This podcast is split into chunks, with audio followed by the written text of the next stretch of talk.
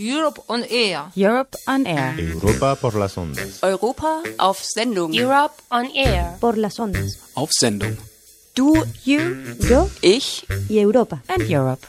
Europe on Air. You, me and Europe.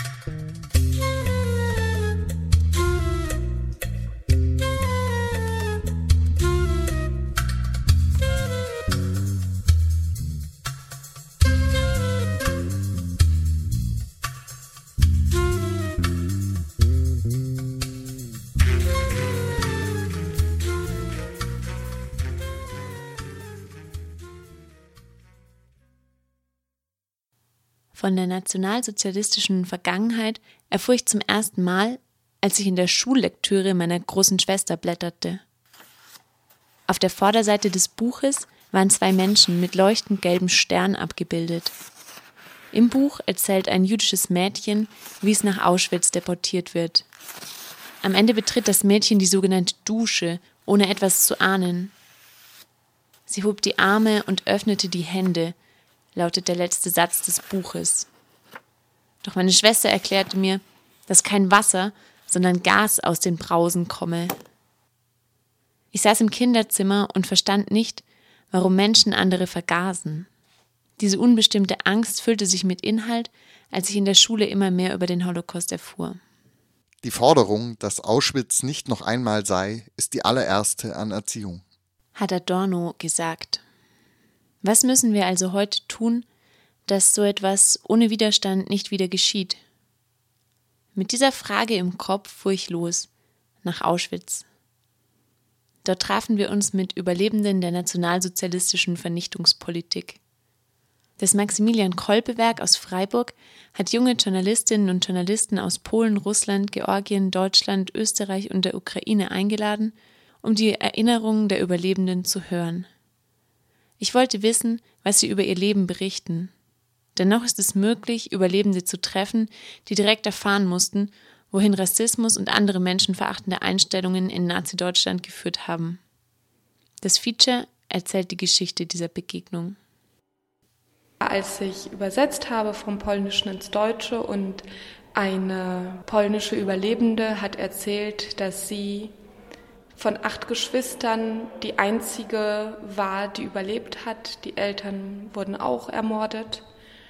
Und da hat mich das das erste Mal erreicht, was die Nazis eigentlich gemacht haben. Die haben Menschen ausgemerzt, diese Familie ausgemerzt und sie ist die einzige von all diesen vielen Menschen in ihrer Familie, die überlebt haben.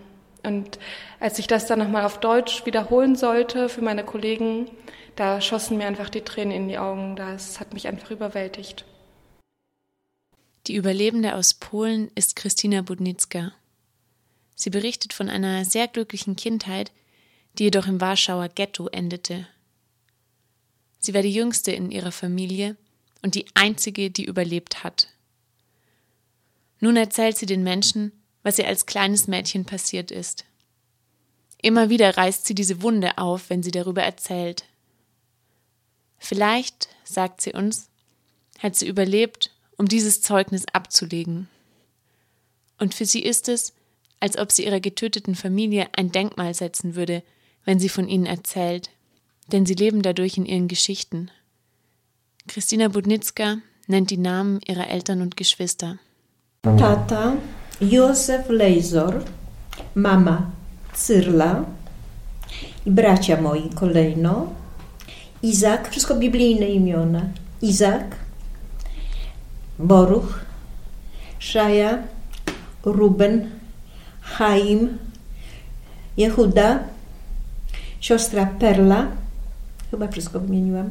I ja miałam Henna. Es tut weh zu hören, wie sie diese Namen ausspricht. Und mir vorzustellen, dass sie vielleicht gerade die Bilder von ihren verstorbenen Eltern und Geschwistern vor sich sieht. Dass sie sich nur so an sie erinnern kann. Wie muss sie selbst sich dabei fühlen? Am Anfang fiel es ihr schwer, ihre Geschichte als Überlebende zu erzählen. Es hat ihr schlaflose Nächte bereitet. Aber dann ist es zu einem inneren Bedürfnis geworden. Frau Budnicka geht an Schulen in Polen und in Deutschland. Jedes Treffen zeigt ihr, wie wichtig ihre Arbeit ist. Denn diese Begegnungen sind etwas anderes als ein Buch oder ein Film. Es ist ein lebendiger Austausch.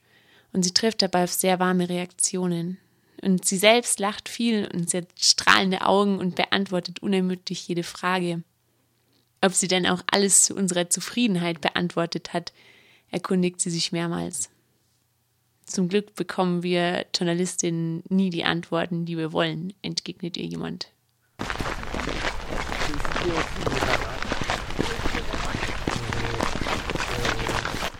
Besuch im Stammlager Auschwitz I. Der zynische Schriftzug Arbeit macht frei. Die Räume mit den unzähligen Schuhen, den Koffern und den Bergen von Haaren. Es sind unglaublich viele und natürlich nicht alle. Als russische Soldaten Auschwitz befreiten, fanden sie mehr als sieben Tonnen Menschenhaar in Papiertüten verpackt. Alle Zahlen, die wir hören, auch diese, muss ich im Nachhinein nochmal nachschauen. Solange ich über das Gelände des ehemaligen Konzentrationslagers gehe, kann ich mir nichts davon merken. Ich schaffe es kaum, der Führung zuzuhören. Mein Kopf ist seltsam leer. Am Abend davor hat uns ein Pfarrer erzählt, dass in Auschwitz die Erde spricht.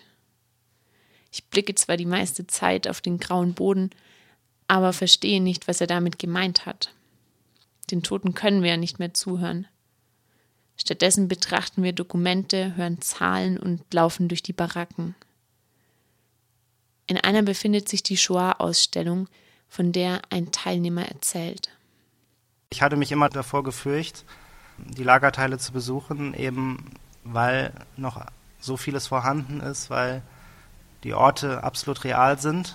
Aber bei dieser Besichtigung war es dann interessanterweise eine, eine, eine Ausstellung, ähm, die mich besonders berührt hat, wo die Baracke nur als Kulisse galt. Also es war eine, eine aufbereitete, medial aufbereitete Ausstellung, ähm, die jüdische Ausstellung Shoah, die erst letztes Jahr eröffnet wurde.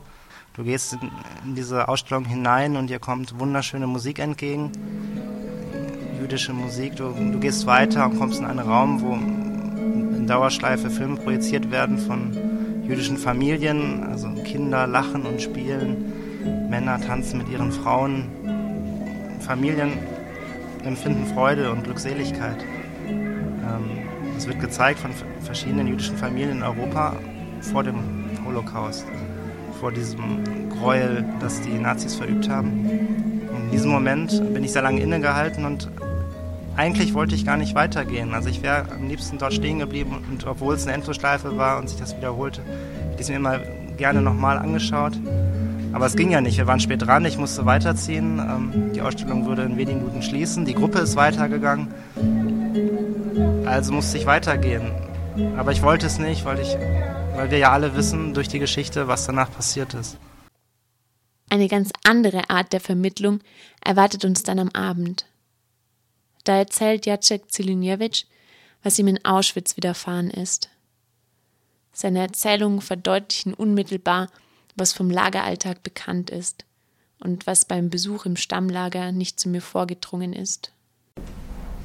Die Baracken, das waren Pferdestallbaracken. Jede Baracke für 52 Pferde. Oder für 500 Häftlinge. Ein Pferd, zehn Männer. Auf die Pritschen waren keine Decken, keine Strohsäcke. Wir waren barfuß, die Schuhe haben uns abgenommen. Wir müssen um 4 Uhr morgens aufstehen, draußen gehen. An dem Tor bekam jeder ein halbes Liter sogenannte Kaffee oder Tee in eine Schüssel. Wir müssen das schnell austrinken. Darum, dass zu wenig Schüssel war für alle. Ja, und raus draußen. Das ganze Tag. Es war kalt, es regnet. Am Ende im, im September war schon Schnee. Wir waren immer draußen ohne Schuhe am Mittag ein halbes Liter Suppe. Stinkende Brühe. ein halbes Liter, zu wenig Schüssel, also vier Portionen in eine Schüssel. Vier Häftlinge standen und wir müssen das austrinken. Keiner hat einen Löffel doch. Von wo? Ja, und am Abend bekamen wir ein Stückchen Brot, ein bisschen Margarine dazu. Es war Hunger. Wir waren hungrig, aber das Schlimmste für mich, das war, dass, dass wir, wir waren, wir haben so kalt. Das ganze Tag. Wenn es regnet, standen wir draußen, müssen wir da drin kommen, auf die Bretter liegen mit die nasse Anzüge. Das war sehr schlimm. Und dann der bekannte Ausspruch vom Lagerkommandanten Fritsch. Auch Jacek hat ihn sich anhören müssen. Am Anfang des Lagers, wenn der Fritsch war Lagerführer, er sagte immer zu die neue, zu die Zugänger, wir sind hier gekommen nicht ins, zum Sanatorium, sondern das ist ein, ein deutsches Konzentrationslager. Euer Weg zur Freiheit gibt nur eine einzige, durch Krematoriumskamin. Die Juden sollen zwei Wochen leben, Priester ein Monat, das ganze Rest drei Monate. Und der Fritsch hat recht gehabt, es war so. Streicht dunkler die Geigen, dann steigt ihr als Rauch in die Luft. Dann habt ihr ein Grab in den Wolken, da liegt man nicht eng. Doch Jacek selbst hatte Glück. Er hat überlebt und er begleitet uns am nächsten Tag nach Auschwitz-Birkenau. Dorthin, wo er selbst mit nur 17 Jahren aus dem Zug kam und die Rampe betrat, wo er hungerte und fror, wo er geschlagen wurde und wo seine Freunde getötet wurden. Dorthin begleitet er uns jetzt. Es ist Januar. Wir stecken in unseren dicksten Klamotten und trotzdem schmerzen nach einer Zeit Hände und Füße vor Kälte. Jacek hatte vorgeschlagen, uns vorher zu kontrollieren, ob wir dick genug angezogen seien. Er selbst trägt nicht mal einen Schal. Eine feine Schneeschicht liegt über dem Ort, an dem im Sommer 1944 fast 100.000 Häftlinge eingesperrt waren. Fast niemand besucht um diese Zeit Auschwitz-Birkenau. Wir stehen im ehemaligen Wachturm und blicken auf das fast menschenleere Lager hinunter. Wie war das früher, als die Häftlinge hier waren? Wissen Sie das? War es laut? Ich meine, es waren so viele Menschen hier, aber reden konnten sie nicht. Ich kann mir, oder sie durften sich ja nicht normal unterhalten. Ähm, wie, wie klang es hier? Wenn jetzt mehrere, kann man sagen, Touristen da sind, da waren auch mehrere Häftlinge. Im Frauenlager war 30.000 Frauen auf Quarantäne ungefähr 6000 Männer auf der Seite. Insgesamt 90 bis, bis 100.000 Häftlinge im Stammlager in Birkenau und in, in Monowitz. Wir haben auch miteinander gesprochen, gelacht, geweint. Ah, Häftlinge haben nicht geweint, aber die Frauen ja. Da oben ist eine Sirene, Viele waren Kommandos, sind zu, zur Arbeit morgen gegangen, nach in, äh, ins Lager gekommen. Wir lebten hier in unserer Welt. Die Welt heißt Birkenau. Wir gehen die Rampe in Auschwitz-Birkenau entlang. Etwa 900.000 Menschen wurden direkt nach ihrer Ankunft über die Rampe in den Tod geschickt. Andere haben dort zum letzten Mal ihre Familie gesehen. Die Polin Christina Oleksi führt uns über das Gelände. Früher war sie stellvertretende Leiterin der Gedenkstätte Auschwitz-Birkenau. Sie will nicht so viel erklären heute, denn Auschwitz-Birkenau sei mehr zu fühlen, sagt sie. Trotzdem versucht sie zu beschreiben. Manchmal fragt man, wann die Juden, die äh, ins Lager verschickt wurden, wann sie erfahren haben, was mit den anderen passiert äh, äh, ist. Schnell und brutal. Sie haben immer gefragt, äh, nach der, nachdem sie registriert wurde, wo sind die anderen. Und das steht in vielen Berichten, dass immer jemand äh, der, den Schornstein gezeigt hat mit äh, Rauch, mit der Flamme. Hat, ja, dort sind sie. Sie konnten das nicht glauben, dass, dass es wirklich so möglich wäre. Die haben, sehen Sie, sie haben so nah die Baracken gesehen. Sie haben gesehen, sie sind im Lager. Lager nicht, ist schlimm, nicht gut, aber bedeutet nicht der sofortige Tod. Und diese Baracke, das ist Blockführerstube für Frauenlager. Und da hinten stand die Orchester von Frauenlager. Die spielt, wenn die Transporte hier ausgeladen waren, spielt also Walzer, verschiedene Operetten, Melodien. Also es war sehr schön, gemütlich. Haben Sie das auch so? War es für Sie schön? Ja, ich arbeitete doch hier. Ich bin hier gekommen mit meinem Maurerkommando zur Arbeit. In diese Straße, die von D-Lager nach Frauenlager gegangen und die Juden sind zum Krematorium 4 und 5 gegangen durch diese Straße. Wir stehen nun im zentralen Aufnahmegebäude, der sogenannten Sauna. Jacek hat das Gebäude mit seinem Maurerkommando aufbauen müssen. Es ist der Ort, wo sie vom Menschen zum Häftling wurden, wo ihnen die Haare abrasiert wurden, wo sie alles abgeben mussten und wo sie zu Nummern gemacht wurden. Eine Teilnehmerin fragt nach, was Auschwitz für Jacek heute bedeutet. Das ist ein Grab für mich. Hier liegen doch 200.000 die ehemaligen Häftlinge. Ja. Hier sind auch meine Freunde. Die Asche und meine Freunde. Das ist ein Grab für mich.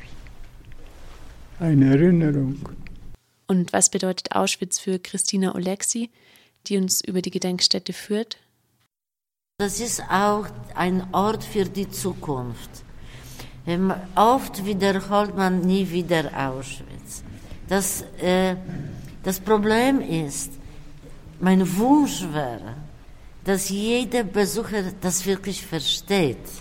Nicht nur wiederholt, nie wieder Auschwitz. Natürlich, was es bedeutet, dass nie wieder die Deutschen die Juden in Auschwitz täten. Natürlich, da können wir sicher sein, nie wieder äh, arbeiten die, die deutsche Gaskammer äh, für die Juden in Auschwitz. Aber es geht noch nicht darum, Auschwitz als Lernort bedeutet viel, viel mehr.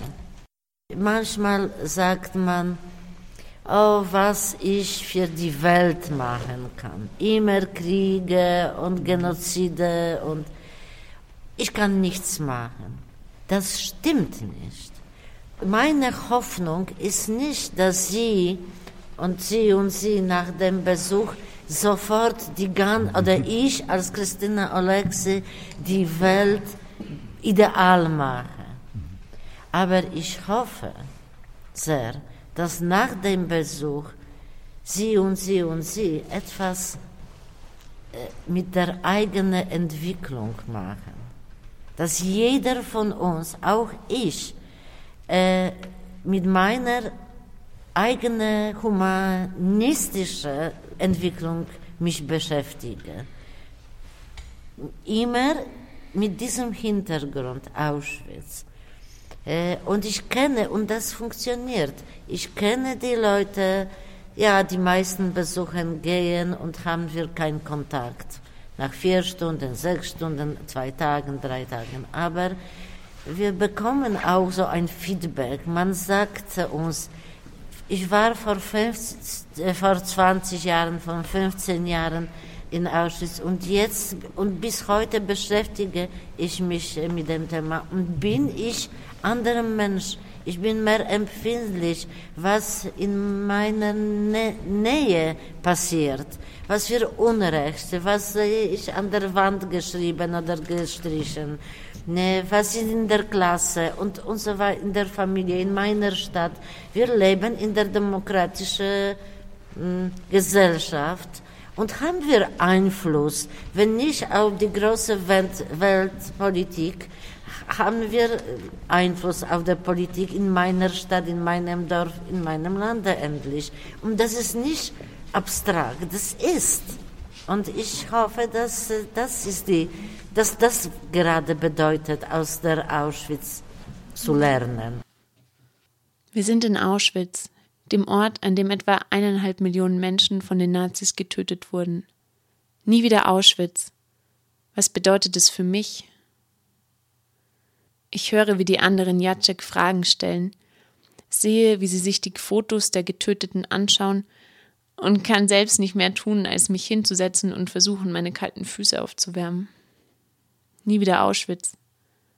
An dem Ort selbst kann ich darauf keine Antwort finden.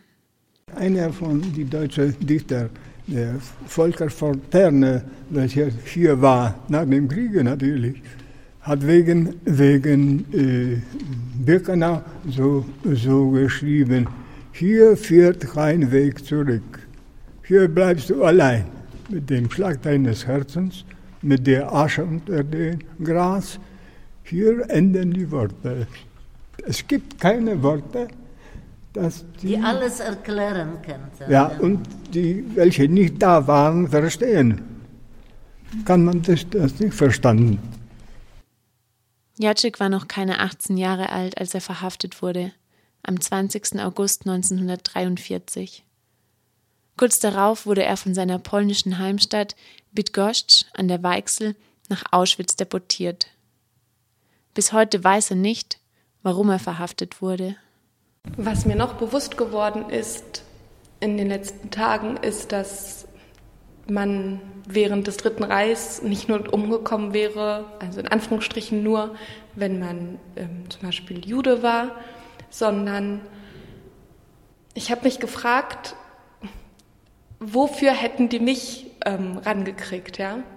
Zum Beispiel hieß es irgendwie, im, im Lager muss man ordentlich sein. Ich bin so chaotisch. Also alleine, und Menschen wurden ja alleine für so Kleinigkeiten hingerichtet, bestraft, geprügelt oder dafür, dass sie neugierig waren, dass sie lachen wollten. Und ich habe mir die Leute so um mich herum angeguckt und ich dachte mir so, wahrscheinlich hätten die jeden von uns für irgendwas rankriegen können für banale Dinge. Und da ist mir das Unrecht, was da passiert ist, diese Willkür, ist wirklich bewusst geworden.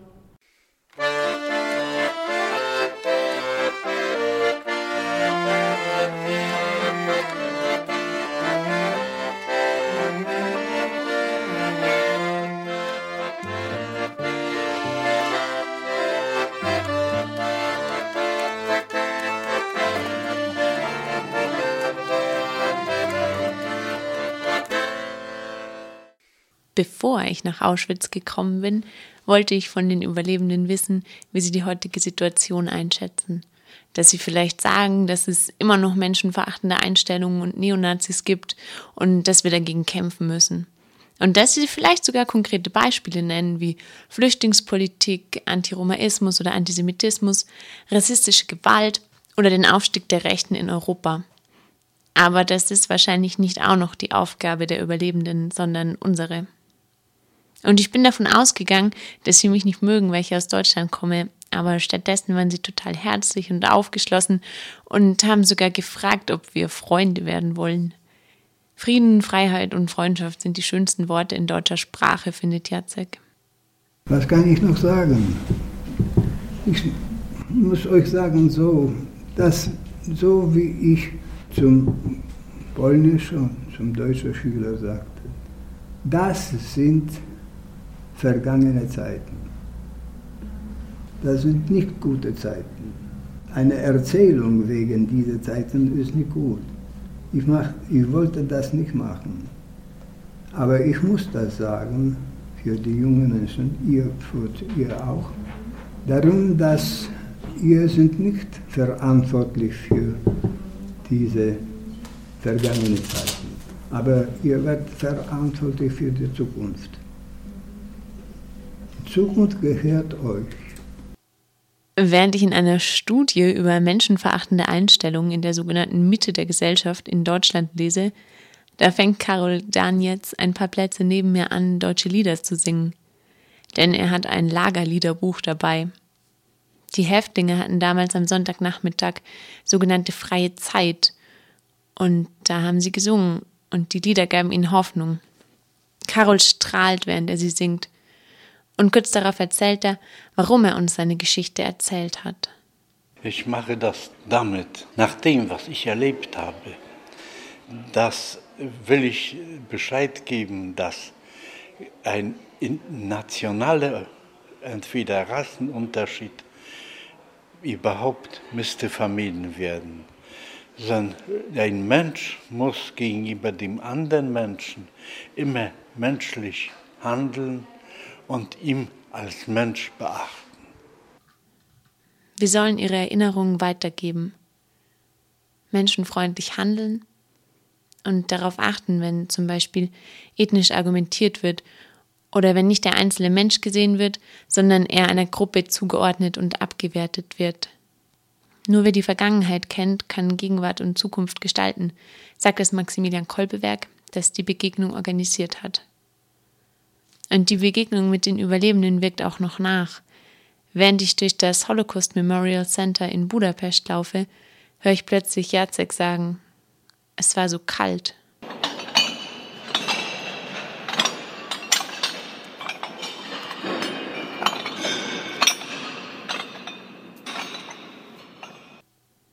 Ich glaube, es sind zwei Dinge.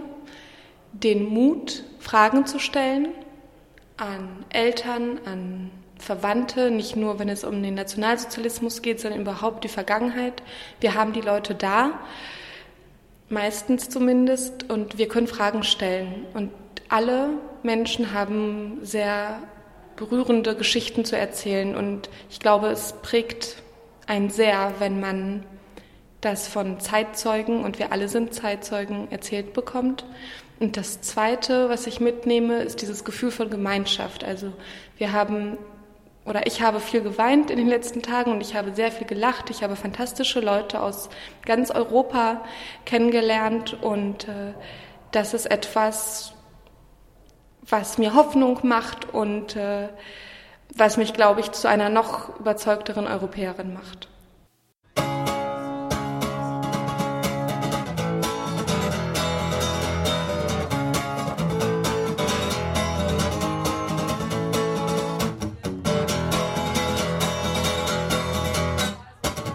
Leute, ich bin es so leid, die ganze deutschen Tümelei und Hakenkreuzer an der Wand. Im Fahrwasser von Sarrazin und dieser Volksideologie tummeln sich Nazis Hand in Hand. Da stehen sie selbstbewusst und schwenken ihre Fahnen ferngelenkt und feiern stumpf ihr Heimatland. Dann ist nur noch ein kurzer Schritt zum Juden gehen und wieder ziehen viele mit.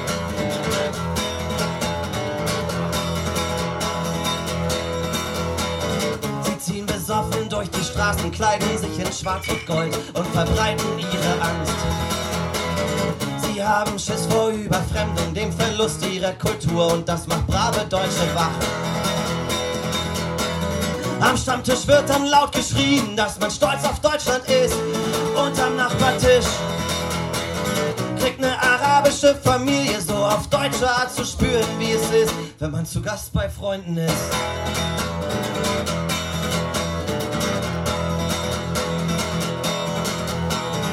Die Opfer eurer Propaganda liegen blutend auf der Straße oder ihr schiebt sie einfach ab. Wie oft hat das den Tod bedeutet und Familien zerrissen? Mit Worten schaufelt ihr ihr Grab. Ich scheiß auf alle eure Grenzen und die Deutsche jetzt zuerst und ich wisch mir dann den Arsch. Mit eurer Deutschlandfahne ab und muss es sein, nehme ich mir einen Pflasterstein. Geschichte ganz nah. NS-Überlebende erzählen. Ein Feature über eine Begegnung mit Überlebenden der nationalsozialistischen Vernichtungspolitik im Rahmen der Sendereihe Europe on Air von Caroline Born. Verantwortliche Redakteurinnen sind Eva Gutensohn und Katrin Dietrich. Die Europe on Air Kampagne wird finanziert von der Europäischen Union. Verantwortlich für die Inhalte der Sendungen sind einzig die Autorinnen und Produzentinnen. Für die weitere Verwendung der Informationen sind weder die Kommission noch Radio Dreieckland verantwortlich.